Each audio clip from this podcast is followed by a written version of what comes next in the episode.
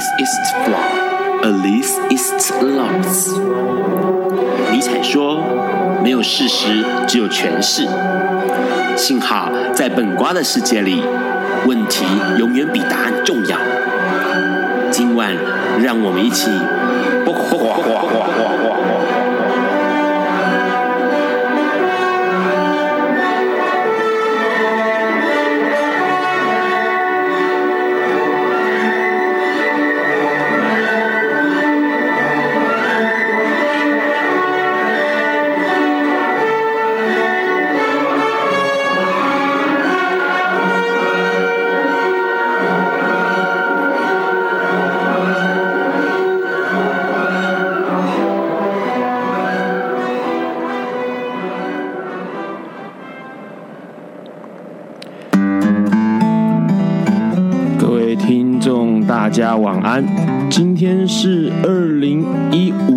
的十月二十二号，嘿，又到了礼拜四。以前的礼拜四晚上，我们都知道要听这个噼里啪啦碰。然后嘞，现在的礼拜四晚上节目不一样了，这是个新的节目。那大家可能想说，这个主持人声音还是蛮熟悉的哦。之前是跟我啊让跟之前的另外一个搭档叫 Suck 一起主持硬邦邦。那那个 Ron 之前上过另外一个礼拜二的节目的时候，还想要乔装一下其他名字，叫什么蔷薇枪手，立刻就被发现说啊，这个声音不是很熟悉吗？装什么蔷薇枪手？好，呃，今新的新的节目跟大家介绍一下，叫做不寡笨瓜秀。那知道哎，在懂这个法文的人都知道“不寡”的意思是什么意思哦？“不寡”指的就是法文的“为什么”，充满疑问的“为什么”。那为什么要说是“不寡”呢？因为其实我们的生活当中有好多好多的疑问哦。呃，为什么这个人要这么做？为什么那个人要这么做？为什么这个人不这么做？那个人又为什么不这么做？那当然，看到各式各样的疑问的时候，你就想说，是不是应该要发出一点，呃，我们的问号呢？让大家可以知道说，哎，我们在对于某些事情感到好奇。那这个节目呢，基本上未来会规划几个内容，那包括待会可能大家会听到一些有趣的片段，那这些片段是能够希望能够发出一些警醒大家的效果。那包括我们会有一些讲一讲历史上的每一天，历史上的今天有什么样的事情发生。那在新的八卦灯光秀里面呢，呃，让也邀请了几个名人好朋友，就身边的好朋友这样被拖下水，呃，没有费用无偿演出，为我们大家讲一些他们的悄悄话。那内容当然，呃。这个有些长，有些短，然后有些那个讲的非常有趣，然后有些讲的就非常非常的让人觉得也不知在讲什么。但是他们都很热心的提供了他们的声音现身演出，为 Ron 的新节目这个不瓜崩瓜秀呃站台。那接下来呢，要聊一聊今天我们今天的算是试播啦。那下一集也就是下礼拜四会才是真正的正式首播。那首播呃，Ron 已经安排好了一个超级重量级的来宾。好，那当然到时候接近下礼拜四的时候，可能就看到一些文宣啊、一些介绍，让我们知道说这个来宾会是什么样的咖跟什么样的人物哦。那今天算是试播，所以呢。呃，Ron 就准备了一些有趣的、比较软调性的节目来跟大家分享。当然，哎，很多人听到这个音乐想说，哎，他，这个音乐很熟悉呢。嘿，没有错，这个音乐就是大家都曾经有看过，然后也是这一次有些朋友已经在我们 Plus Radio 上面看到的一个宣传的海报，一个男生，一个女生。呃，在一个雪白的场景里，蓝天的场景里，然后两个人对站着，然后有些人马上就一眼就认出了，哎，啊，那个不就是市民立香跟永尾完治吗？没错，这就是我们可能很多五年级、六年级的朋友都看过这出日剧。那这出日剧叫做《东京爱情故事》。《东京爱情故事》这个日剧后来也成为了台湾。嗯，欣赏这个观赏日剧的一个开端。从那个之后，陆陆续续各式各样的日剧开始排山倒海的而来哦。那当然，这几最近这几年日剧的全盛时期过了，换成了是韩剧的那个的风光的时候。那我们接下来就在节目开始之前，哎，我们先来听一听这个由小田和正作曲的《东京爱情故事》的主题曲《突如其来的爱情》。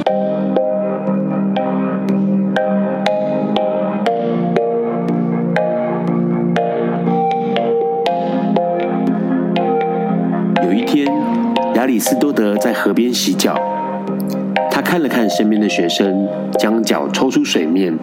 再踏入河中，说：“此水已非浅水。”另一位古希腊哲学家赫拉克利特也说：“人不能两次踏入同一条河中，因为无论是这条河或这个人，都已经不同，就如同历史上的今天。”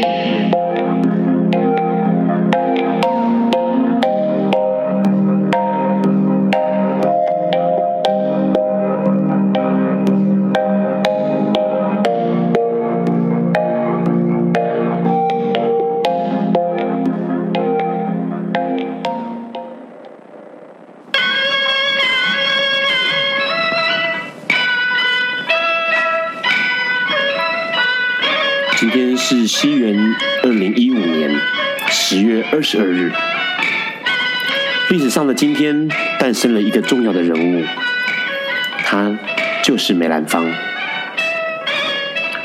距今一百二十一年前，梅兰芳在北京的一个梨园世家诞生了。当时是清光绪二十年，也就是西元一八九四年。梅兰芳的父亲是著名的青衣花旦，他的父母很早以前就过世，所以梅兰芳从小是跟着梨园的师傅一起长大的。他八岁开始学戏，十岁就登台演出。十九岁的梅兰芳到上海演出了《木刻在》，这一出戏让他轰动了整个上海，同时，也奠定他在梨园的地位。一九一九年，梅兰芳首度访问日本，带来轰动整个日本的演出。当时就有日本评论说：“有此双手，其余女人的手尽可剁去。”因为梅兰芳男扮女装的技巧出神入化，同时他手部的动作更是细腻万千。梅兰芳提升了京剧这种原本通俗的戏剧。过去的京剧通常只重视形式，虽然有着华丽与身段，但是缺乏情感与灵魂。梅兰芳改良了京剧，因此被誉为是中国近代最杰出的京、昆、旦表演艺术家。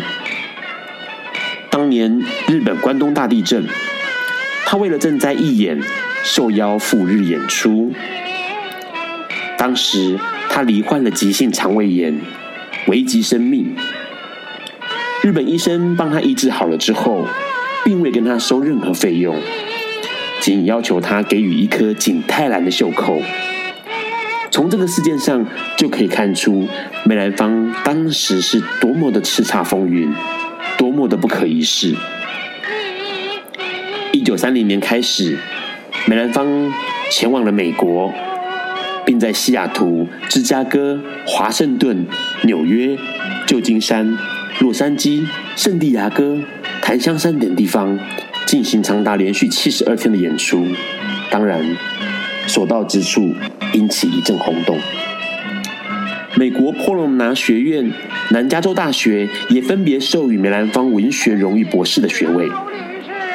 梅兰芳传奇的一生，最为人津津乐道的，可能莫过于他跟孟小冬的一段恋情。孟小冬小梅兰芳十三岁，十二岁的时候就已经在无锡新世界登台演出了，当时甚至被誉为是老生行里的皇帝。大家称她为东皇。孟小冬与梅兰芳的合作，可以说是一个比男人更男人的女人和一个比女人更女人的男人所构成的精彩绝配。在那个年代，东皇下嫁灵王，这个灵王，女灵的灵，指的正是梅兰芳，更是当时人们津津乐道的梨园韵事。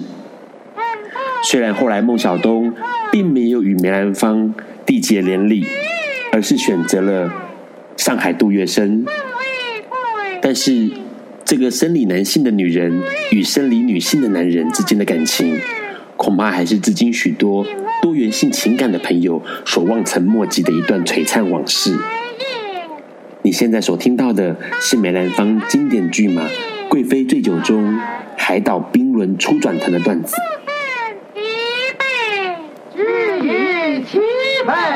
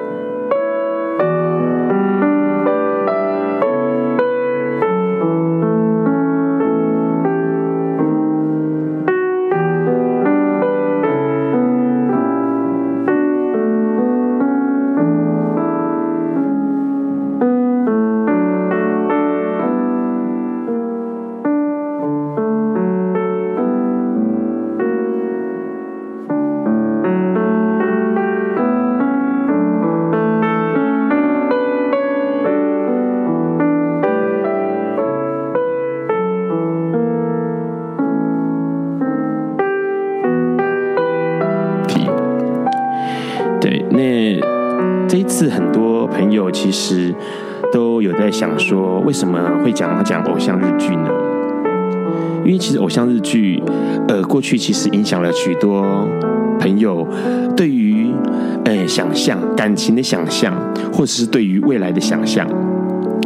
那刚刚听到的是这个小田和正的为《东京爱情故事》所写的主题曲。《东京爱情故事》其实在一九八八年的时候就由柴门文画成了漫画，那后来拍成了电视剧。呃，柴门文的柴门文的本名哦是红间准子，她就是红间现实的老婆。那红间现实可能有一些男性的读者都有看过他画过的那个课岛岛呃课长岛根作，充满情色，然后藐视女性的一一部漫画。不过也奠定了这个。呃，红间现实他在漫画史上的地位，《东京爱情故事》里面讲的呢是讲，呃，很多朋友应该看过啊。那其实里面的故事是讲说，呃，女主角赤名莉香，然后她跟这个永尾完治在同一个公司上班，然后她，怎么讲？他就会，他其实是暗恋着永尾完治，但是他知道永尾完治喜欢。其中一个另外一个女女同事叫李美，她就一直暗中的帮助他，然后呃让他能够成为一个呃追上李美的一个男人这样子。可是久而久之之后，没想到呃永完治也对赤名莉香动了感情，虽然这个故事到最后面的结局，呃，赤名莉香跟永尾完治并没有在一起，永尾完治选择了李美，李美是一个非常非常。非常呃，很传统日本女生，害羞怯懦，然后不敢说话，然后不敢说 yes，不敢说 no，反正就是一个非常非常传统的日本女生的个性。那志明莉香完全不一样，她可能就是一个欧美，很欧美的敢爱敢恨，然后大辣辣的一个个性。那永尾完治是一个这个呃两头，然后昏昏头昏脑的，也搞不清楚自己到底喜欢什么、想要什么的一个男人，所以。这个节目里面，这个整个整个整个那个故事里面，你就看到说，这个男人排夹在这两个女人之间，然后其实每个人都会对于赤名莉香跟永尾丸治，希望能够他们成为一对真正的恋人，然后真正的在一起，充满了期待。可是，这是很多人小时候在看东京爱情故事的想法。但是其实后来我发现，长大了之后再回来看这个故事，不管是看电视剧，或者是看呃漫画，你会发现到说，其实这里面有一些蛮特殊的地方，是因为其实你发现以前小时候认为充满活力，然后敢爱敢恨，然后不断的向永尾完治所爱的一个所索取的所所爱的一个。女人长大之后来看，却不是那么喜欢了。她好像充满了呃压迫性，然后充满了呃逼迫性。永尾完治其实到最后面已并不已经并不爱赤名莉香了，但是有一些场景你可以看得到，说他还是陪着赤名莉香去某些地方，然后陪着丽香去做某一些事情。但是其实他已经并不爱她了。他可能在永尾完治可能在赤名莉香身身上剩下的只有。道歉，跟只有偿还跟赎罪。那我觉得这种东西其实很像，呃，陆陆续续一路走来看过来，许多朋友的感情也是一样。他们可能对于另外一半已经没有感觉了，已经没有爱了，但是他其实不晓得该怎么样的去结束这段关系。他可能还是抱持着抱歉，抱持着赎罪，抱持着。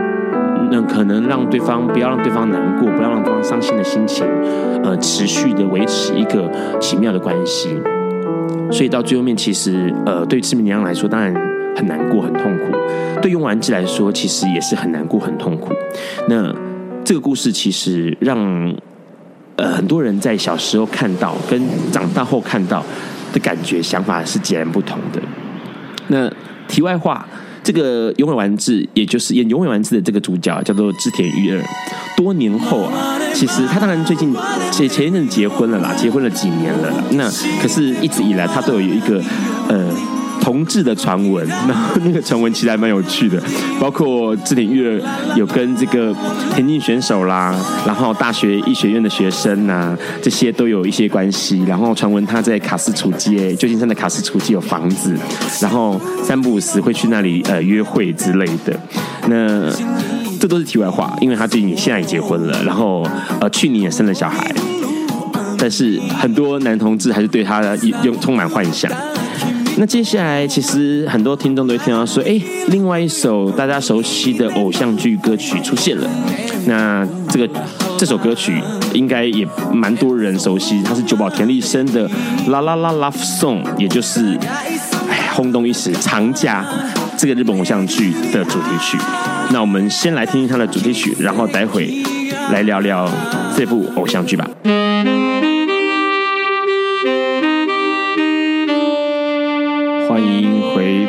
不寡笨瓜秀。刚刚听到的是久保田利生为大家演唱，他也他是也是他作曲的《La La La Love Song》这首歌嘞，哎，应该说这个这首歌的偶像剧《长假》是我很非常非常喜欢，大概最喜欢的一部日剧之一啊。为什么它我会觉得它最好看？它其实里面呈现出一个很奇怪的气氛，它的名字叫《长假》。可想而知，是讲一个长的假期的故事。那故事一开始呢，女主角穿着那个日本传统的结婚礼服，冲进了一个陌生男人家里面，然后嚎啕大哭，非常丑陋。因为她说，呃，她的未婚夫准备要结婚的未婚夫逃婚，以至于她就很落魄的穿着衣服也不知道去哪里好。那跑到了未婚夫家里面找人，可是未婚夫不见了。那开门的是那个他的未婚夫的室友。那故事就开始展开了。于是这个女主角就跟这个室友就住在一起，然后室友告诉她一件事情：你就把这个没有结婚多出来的时间当做是上天给你赐给你的一个长假吧。呃，男主角是现在目前鼎鼎大名的木村拓哉，也是今天新闻上面那个大家可能都看到了，观光局局长不认识的人。好，这件事情还蛮有趣的，就是观光局局长呢邀请了木村，而且观光局邀请了木村拓哉来拍呃台湾观光的宣传影片，可是他却认不出木村拓哉来。那一九九六年的时候，二十四岁的木村拓哉演了《长假》，这出偶像剧也奠定了木村拓哉在日本。呃，偶像剧也就是连续剧里面的地位。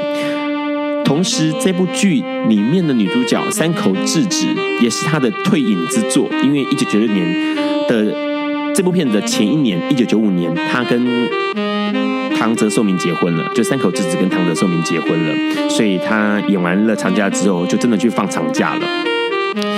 那这部片子其实，呃，在当时日本演出的时候，日本造成一个很大的轰动哦。那同时也，呃，出现了一个很有趣的一句话，就是说《长假》这部偶像剧让 OL 从街头上消失，因为所有人都准时要收看《长假》。那同时也因为里面的木村拓哉所演的角色，这个这个室友会弹钢琴，也让日本引起了男生学钢琴的风潮。所以那时候就有一个。呃，有趣的现象的名字叫做 long vacation 现现象，就是长假的带来的现象。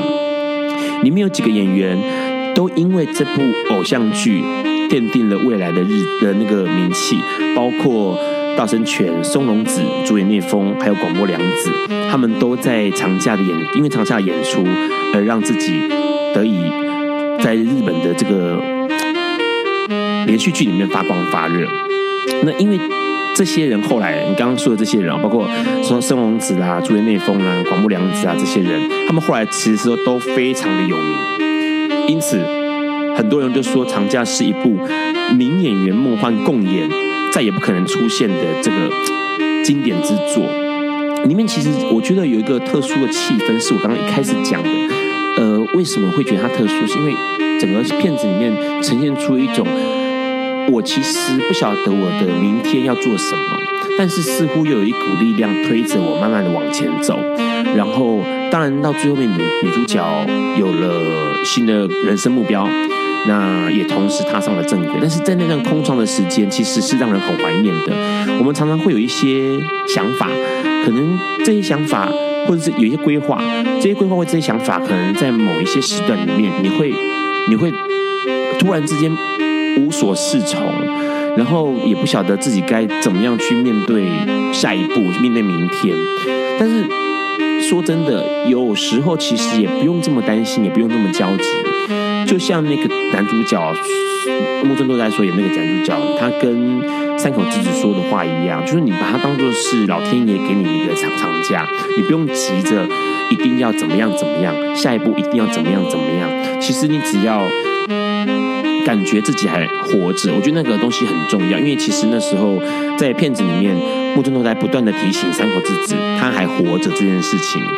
有一幕经典的这个桥段，就是每年三口智子，因为三口智子他以前跟他的未婚夫还没结婚之前男朋友的状态之下，他常常会呃每年的生日，他的未婚夫一定会打电话告跟他第一时间跟他说生日快乐。那木村拓哉知道这个情况之后，在三口智子的生日的时候，他就弹生日快乐歌给他听，在第一时间就是那个凌晨设定过的时候。那他这样做的原因，其实不外乎是要告诉三口智子说，其实你还存在着，你并不会因为你失去谁，然后你就不存在了。你的存在是因为你自己，而不是因为任何人。当然，山口之子一开始不可能去想这么多，但久而久之，他其实也知道说，那个背后有些东西是在推着他走的。然后那个东西的来源就是木村拓哉，温柔的，然后缓慢的，呃，不经意的，然后甚至是有点点，我觉得有点点，嗯、似即若离的推着山口之子往前走。所以长假对我来说，其实是一个我觉得是可以让心里歇一心灵歇一歇的一个偶像剧。它不长，就片子不长，因为我记得那时候我看的时候是在我当兵的时候，然后那时候我是海军，那是陆地单位，然后整天闲着没事做，然后我就弄到了一部那个长假的 DVD，于是就溜进了我们副站长室里面，然后用他的设备把长假给看完。所以其实那还蛮有趣的，因为可以让自己从就是那个那个整个剧的感觉，会让你心里可以歇一歇，很值得推荐的一部偶像剧。同时，你可以去从里面思考一下你自己的人生。然后呢，现在大家可能听到了熟悉的歌声，宇多田光的《First Love》。那当然，喜欢看日剧的朋友都知道，它是《魔女的条件》的主题曲。我们先来听听宇多田光的声音，然后待会再来继续聊今天的主题——日本偶像剧。爱因斯坦说：“这世界不会被那些作恶多端的人毁灭，而是冷眼旁观、选择缄默的人。”苏格拉底说：“世界上最快乐的事，莫过于为理想而奋斗。”今晚，谁来跟我们说悄悄话？明人悄悄话。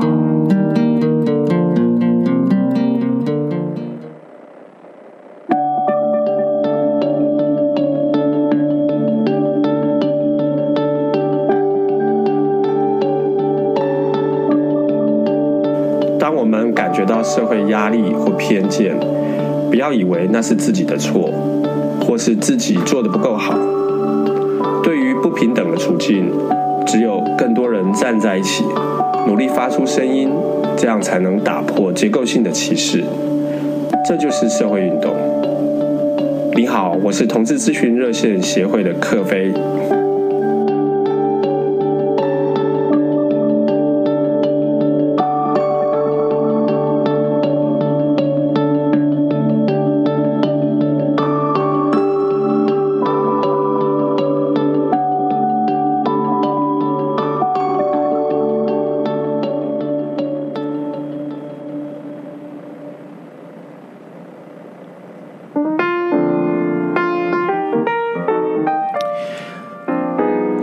回到卜卦本瓜秀，嘿，刚刚听了 Luna Sea 的月之海 I for you 之后嘞，也听到我们那个亲爱的克飞的嗓音了，他的嗓音真的很适合混音之后放在广播里面，充满了男 男性磁性的魅力，然后沉稳，充满温暖的感觉，sexy，好，OK，我那个。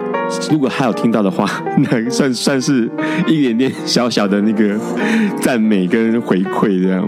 呃，这次呃卜卦的卜卦秀的试播里面呢，因为紧接着马上，其实现在正在进行的啦，有好多同志活动，包括呃接下来要马上就要发生在十月底要发生的同志游行啊。那这个之外呢，同志库尔影展也如火如荼的。展出，那这次的影片相当多，所以呢，里面的筹划这个同志库尔影展的里面的某某位成员。就是我们小凯啦，那之前他也上过路德之音的节目，然后他现在就那个听到我有新节目，立刻立刻又捎来那个相关讯息，叫我要帮他多多 promo 一下。哎，小凯告诉你，你们基本上呢，今年第二届办成这样已经不错了，很不错了。相较第一届比起来的，第二届真的是相当的呃精彩而且丰富。不仅台北、高雄有播出之外呢，在台中也加映了，也开始也变成是台北、台中、呃高雄都有在播出。那等于说北中南都被你们的酷儿影展给占据了。风光的十月底，我觉得那个是大丰收诶，跟去年比起来，今年的成绩相当真的相当好，而且今年的议题也更多元了。去年其实我在做同志游行的时候，呃，筹划几个游行前的活动的时候，也跟同志酷儿影展邀请了一些片子来做电影沙龙的活动。那当然里面挑了几部片子，包括跨性的，然后包括女同，然后包括同婚的，然后也包括了这个比较。争议的或者比较有趣味性的，我记我记得就是跨性啦，因为跨性那时候是我比较想要着力的的一个关键。然后当然还有 HIV 的一个影片。那今年的话呢，也更多了一些相关的议题，包括多元成家啦、同志抚养啦、老年同志啦、恐同霸凌呢，还有宗教压力啊这些影片。那我觉得这些影片。呃的多元性可以让很多，我觉得可以让更多的同志朋友看到身边说，哎，其实我的同志生活不应该只有男同志，不应该只有 gay，应该有更多的东西跑出来吧？可能包括刚刚有提到说，恐同霸凌是一种，那可能老年同志是一种，然后关于宗教压力可能也是一种。那我觉得这可能是大家。更可以去多元面对、多元去思考的一个方向，不要只是把视野放在某一个小小的角落，然后自我满足就好。因为其实，呃，过去每次看到同志游行，一年一年的虽然是更盛大，但是问题是它其中也包含了更多更多的似乎忘了初衷的那个迹象。好，接下来呢，在节目最尾声的时候呢。还是想要让大家听一首歌，那这首歌呢，其实是我另外一部很喜欢的偶像剧，叫做《海滩男孩》的主题曲。那《海滩男孩》。我发现我自己喜欢的那个偶像剧，或是或是影集哦，都是那种偏向轻轻松松的，然后有点放空的，然后不知人世为何物的 那样的剧情。那《海特男孩》也是这样的一个剧情，在海边的一个民宿，然后里面有几个重要的角色，重要的呃的这个。成员，然后他们就整天无所事事，包括这个呃主演聂风啊、道全森啊，然后广木凉子啊，反正就无所事事在海边的对，然后每天过得很自在日子，每天都吃 barbecue，然后夏天过的时候就看夏末烟火，这样是日本很重要的告别夏天的一个仪式。然后整个片子的调性很温暖，很舒服。然后你会看这个片子，会让你忘掉很多烦恼。我觉得今天介绍了几个偶像剧，其实都很值得，都是那个呃，都是一九九九六、九五、九七那一阵子那个片子哦。我发现那个时候，嗯，不管是台湾，不管是日本，其实整个全球的经济都有爬升的迹象。然后在那个时候，其实也算是我觉得是近年来近二十年来台湾经济。或者是整个亚洲或整个全球也经济最好、最辉煌的时代，那那个时候产生了许多的娱乐，八大娱乐，包括偶像剧这些，你可以看出来一些迹象是呃舒服的，然后是蓬勃的，然后是让人觉得说，哎，似乎在生活之外有一些事情可以。花一点时间去思考，可能包括感情，可能包括人生目标，可能包括停下脚步，可能包括跟自己聊天、跟自己对话、跟自己相处，这些议题都出现在那个时候的偶像剧里面，在那个时候的电视剧里面。所以，相较于现在全球经济不景气，台湾经济相对也也是一样非常非常不好。相对于这个时期来看，你可以从那个年代跟这个时候去比比，发现。其实好像怎么样，日子都是过下去哦。好，不管怎么样，反正今天介绍一些偶像剧，有空有机会，大家可以把它们找出来再看一看，回味一下那个年代、那个时候，全部的人，整个亚洲的人都在关心什么，然后都在想什么，那时候的心理状态是怎么样。好，那个因为那个新节目嘛，所以让也准备了一些小礼物要给大家。只要呢，只要你上呃 Plus Radio 的部落格，然后看到今天的这个节目的预告底下会有一个题目，哎，会有一个奖品哦，会有奖征答。那有奖征答题目是，只要用私讯告诉我今天。提到的偶像剧里面，你只要写认两部就可以了，认两部偶像剧，你就有机会抽奖，抽到台中国立科学博物馆生物律动的门票两张，好不好？呃，这算是一个大放送。那不晓得 Plus Radio 的部落客的朋友，可以直接 Google Plus Radio，P L U S R A D I O，帕斯提电台。就可以查到 Plus Radio 在哪里。那当然，相关的节目的预告、相关节目的一些讯息，或者是呃几位主持人动态，都可以在这个部落格上面看到。好，讲那么多废话，那个潘婷龙死帮我们唱《沙滩男孩》的歌曲都快结束了。结束之前听一下吧，反正只剩下几分钟。这首是范廷龙时带来的《Forever》。